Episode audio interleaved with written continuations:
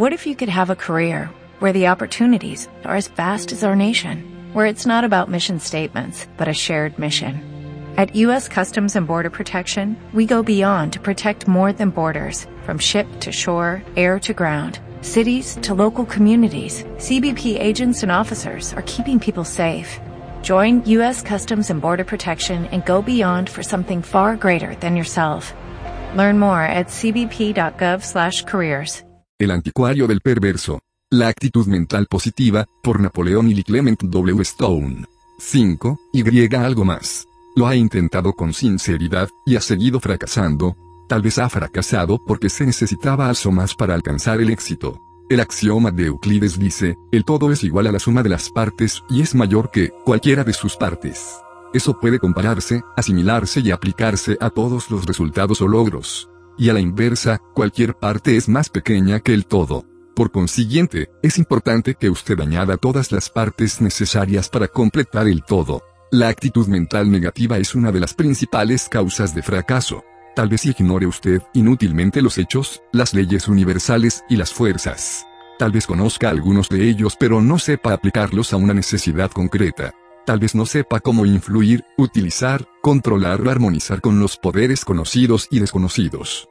Cuando usted busca el éxito con un AMP, lo sigue intentando. Sigue buscando para encontrar algo más. El fracaso lo experimentan aquellos que, cuando sufren una derrota, dejan de seguir buscando ese algo más. Es fácil cuando sureste conoce este algo más y sureste adquieren los conocimientos prácticos. Dele un rompecabezas a un niño y es posible que no lo resuelva. Si sigue intentándolo y aprende a resolverlo, lo podrá recomponer con rapidez. Usted no es un niño. Pero tal vez haya en la vida varios rompecabezas que desearía resolver. Los podrá resolver más fácilmente con una AMP. Por ejemplo, había una vez un autor que escribió la letra de una canción, pero no lograba publicarla. George M. Cohan la compró y añadió algo más. Este algo más hizo la fortuna de George M. Cohan, quien se limitó a añadir tres palabritas, ip, ip, hurra. Thomas Edison llevó a cabo más de 10.000 experimentos antes de conseguir la lámpara incandescente. Pero tras cada derrota sufrida seguía buscando algo más, hasta que al final encontró lo que andaba buscando. Cuando lo desconocido se convirtió para él en conocido, pudieron empezar a fabricarse 31 innumerables bombillas eléctricas. Para ello bastó con aplicar las leyes universales que siempre habían existido, pero que antes no se habían considerado aplicables a un invento concreto. Existen muchos tratamientos y medidas preventivas contra las enfermedades.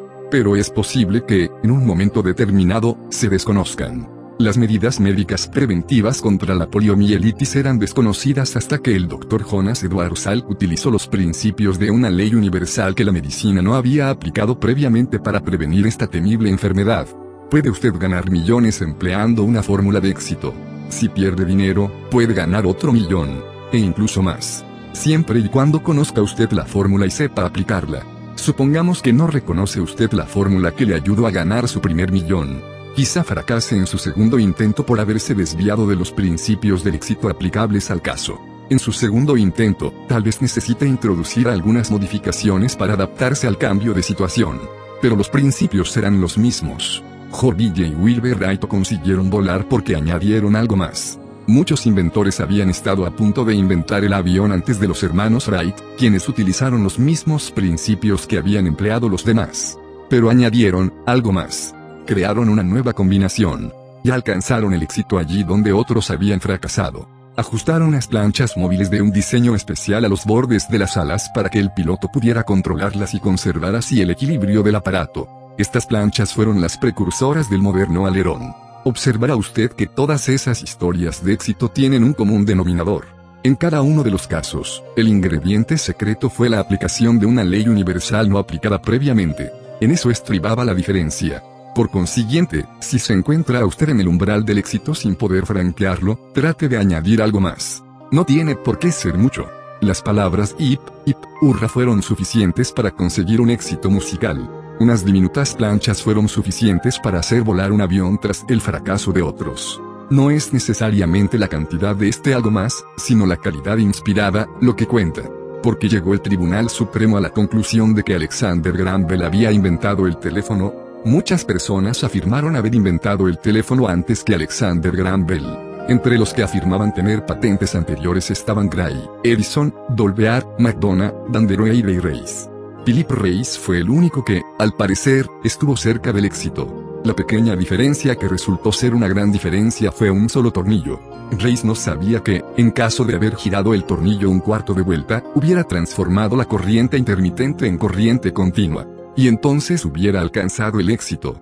En la causa seguida ante el Tribunal Supremo, este señaló que, Reis sabía lo que había que hacer para transmitir el lenguaje por medio de la electricidad es de todo punto evidente, puesto que en su primer escrito decía, en cuanto sea posible, producir, en cualquier lugar y de cualquier manera, vibraciones cuyas curvas sean las mismas que las de cualquier tono o combinación de tonos determinada, recibiremos la misma impresión que aquel tono o aquella combinación de tonos hubieran producido en nosotros. El tribunal añadía, Reis descubrió cómo reproducir los tonos musicales, pero nada más.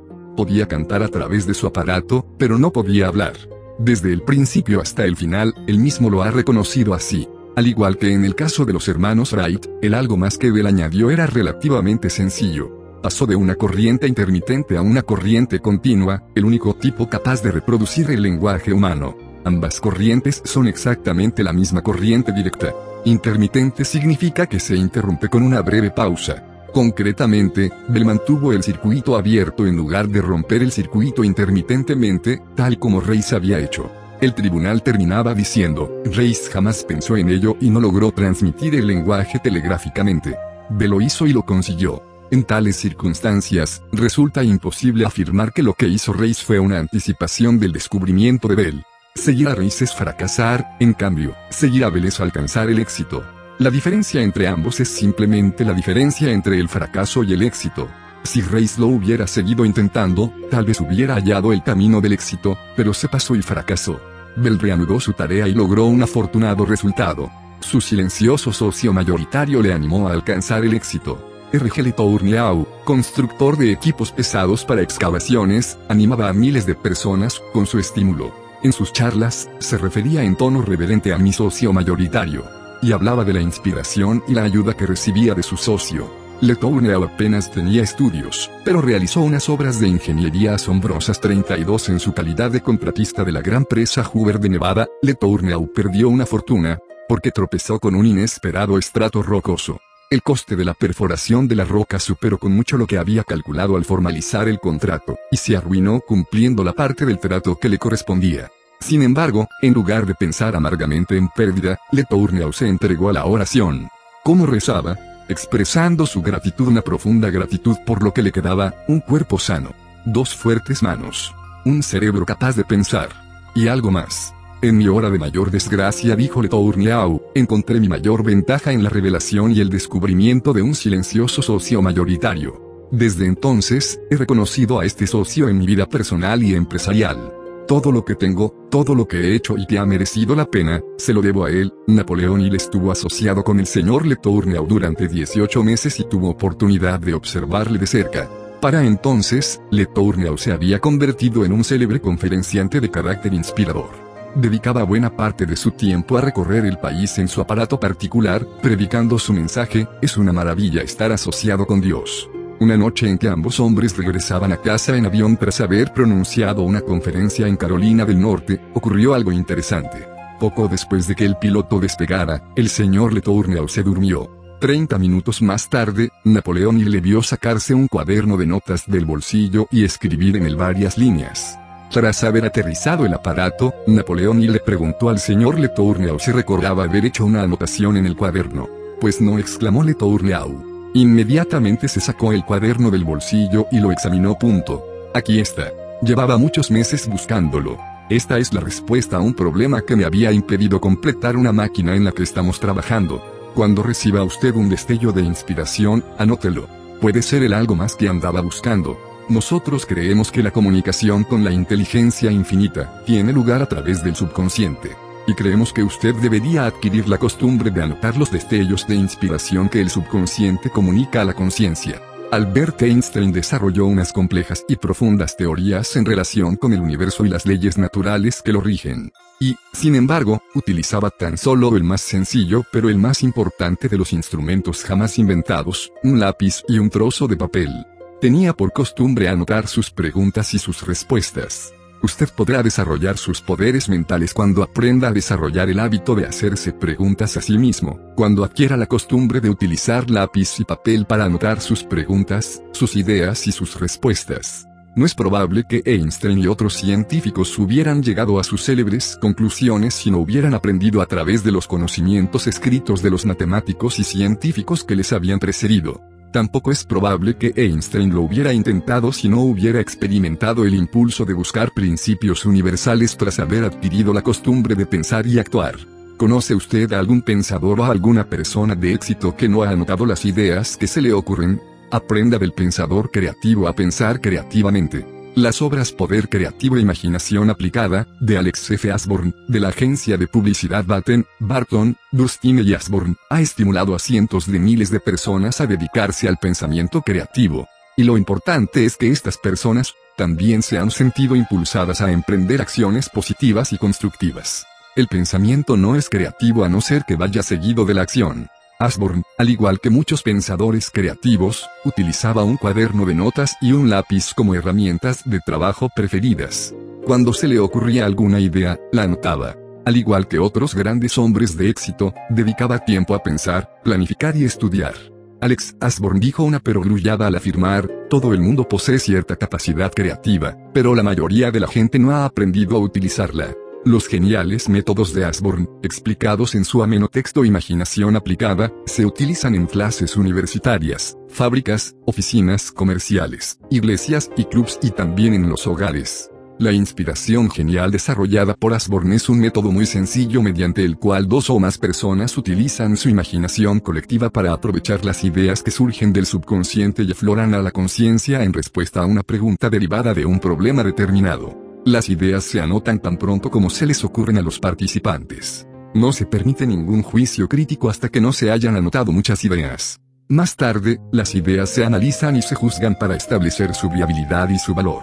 En el Colegio Superior La Salle de Filadelfia, así como en muchas universidades de todos los Estados Unidos, se imparten cursos de pensamiento creativo muy frecuentados en los que se incluyen los métodos utilizados por los pensadores creativos en muchas fases del comercio y la industria.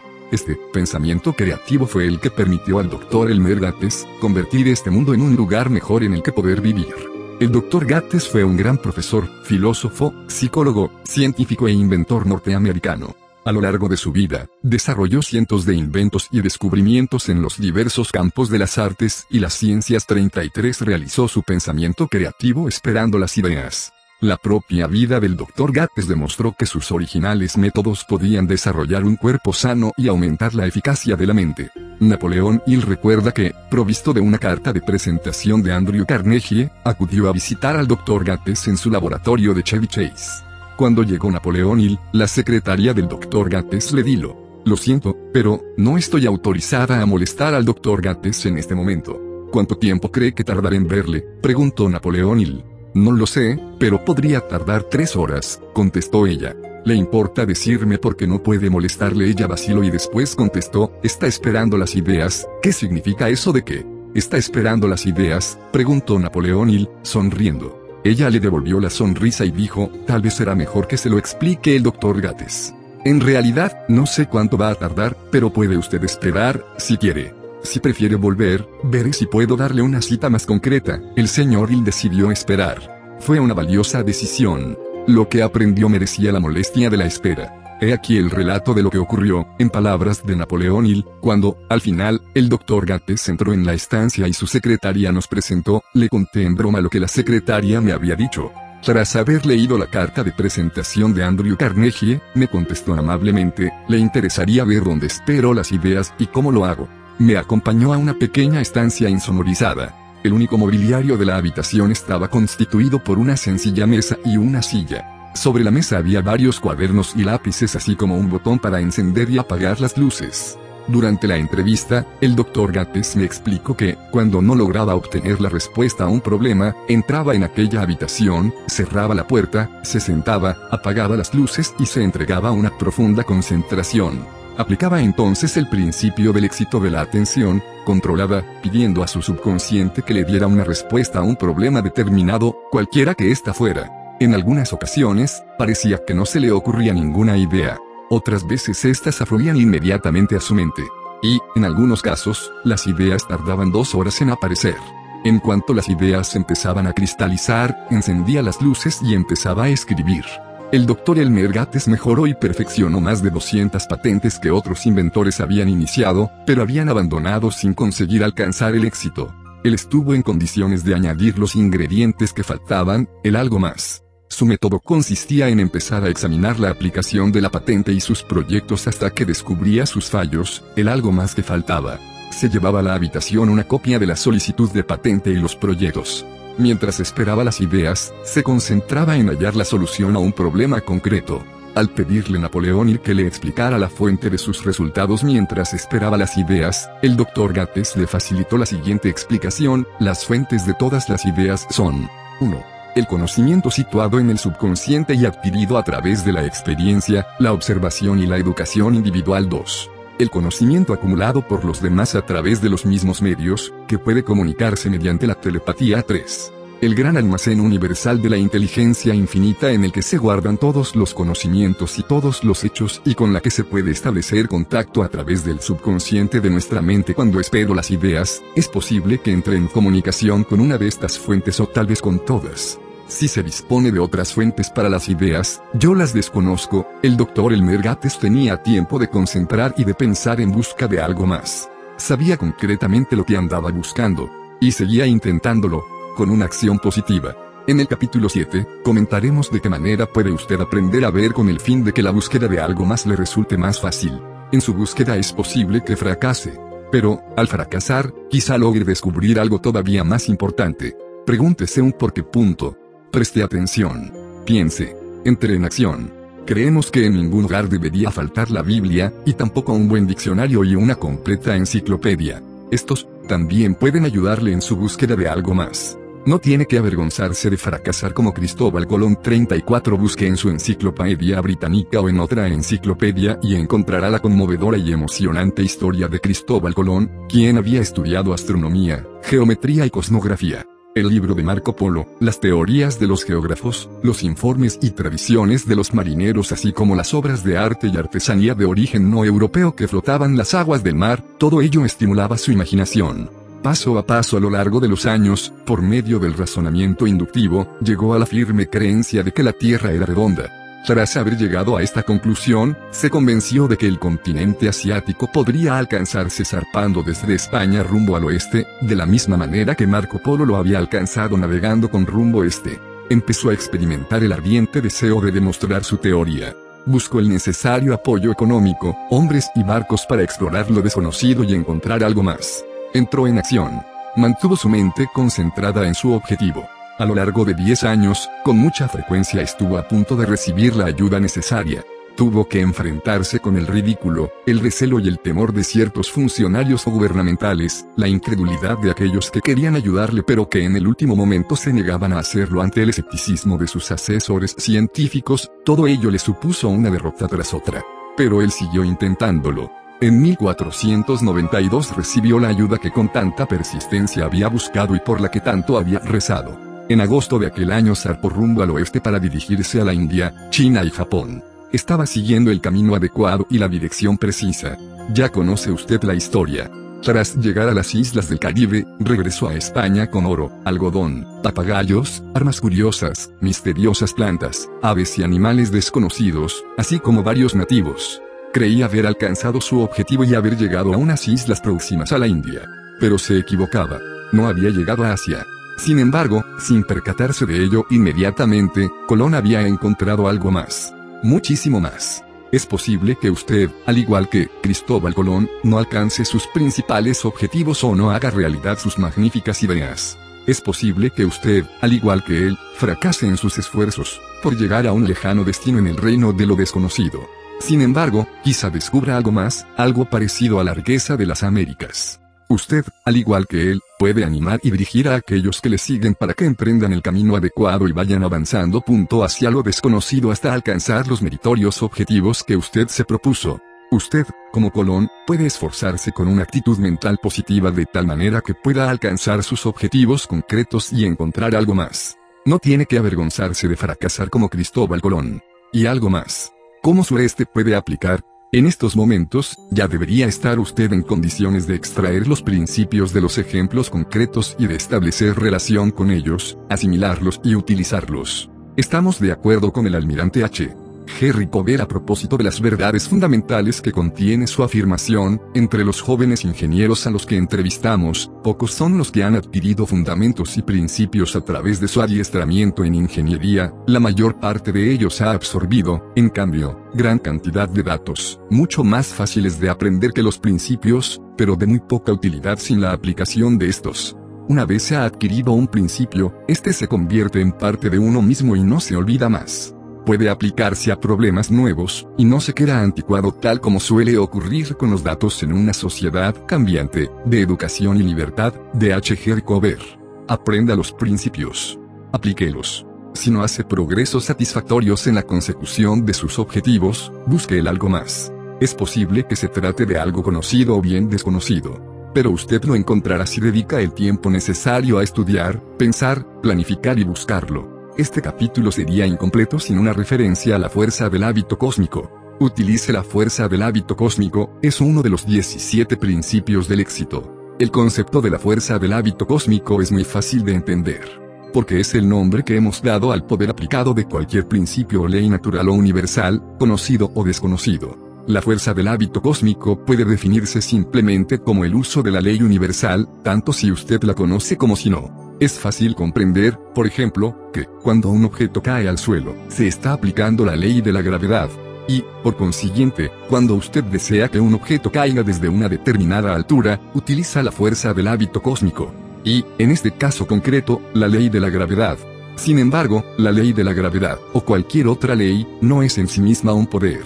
No obstante, cuando usted utiliza adecuadamente el principio, el poder se emplea de acuerdo con la ley universal. Y así, la desintegración del átomo, todos los inventos, todas las fórmulas químicas, todos los fenómenos psíquicos, todas las acciones y reacciones individuales ya sean de carácter físico, mental o espiritual son el resultado de la utilización de la ley natural. Porque todos los resultados obedecen a una causa. Y el resultado se consigue mediante la utilización de la fuerza del hábito cósmico 35 una vez más, el hombre es una mente con un cuerpo. Y puede pensar. A través del pensamiento, aprende a utilizar la fuerza del hábito cósmico. Y su pensamiento puede convertir sus ideas en realidad. Este concepto no es difícil de entender porque en 1905 Albert Einstein ofreció al mundo su célebre fórmula, E igual a Mach 2, que explica la relación existente entre la energía y la materia.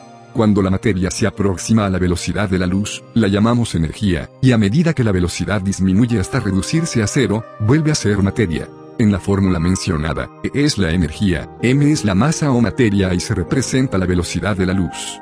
Vemos por tanto, que la fórmula de Einstein es un símbolo gráfico de una de las leyes de la fuerza del hábito cósmico. Mediante la comprensión y la aplicación de esta fórmula, el hombre ha podido convertir la materia en energía y la energía en materia, y utilizar la fuerza atómica con propósitos constructivos tales como iluminar una ciudad, producir energía para un barco e incluso detalles cotidianos tales como generar calor para la cocina, y griega algo más. Ahora podemos comprender que, puesto que la materia y la energía son una misma cosa, todo lo que hay en el universo está relacionado entre sí. ¿Tiene usted un problema?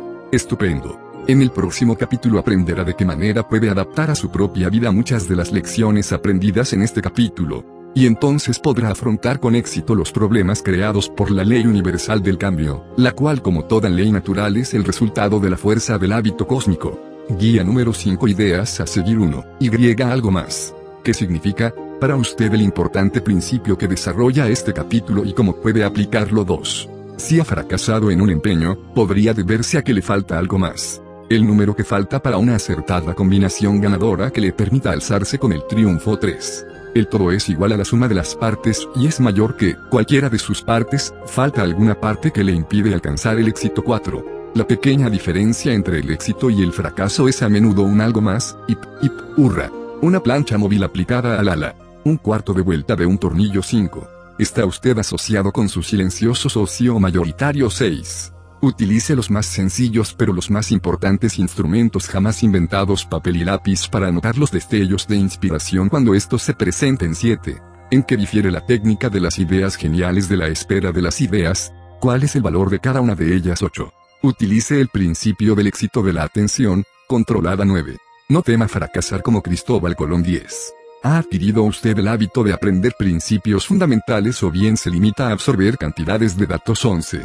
¿Entiende usted y puede aplicar a su propia experiencia las verdades y los principios fundamentales de la afirmación del almirante H. G. Rickover? Entre los jóvenes ingenieros a los que entrevistamos, pocos son los que han adquirido fundamentos y principios a través de su adiestramiento en ingeniería, la mayor parte de ellos ha absorbido, en cambio, gran cantidad de datos, mucho más fáciles de aprender que los principios, pero de muy poca utilidad sin la aplicación de estos. Una vez se ha adquirido un principio, este se convierte en parte de uno mismo y no se olvida jamás puede aplicarse a problemas nuevos, y no se queda anticuado tal como suele ocurrir con los datos en una sociedad cambiante. Frase. No tiene que avergonzarse de fracasar como Cristóbal Colón, 36. 5. Y algo más. Fin de la primera parte. Título. La actitud mental positiva, por Napoleón y Clement W. Stone.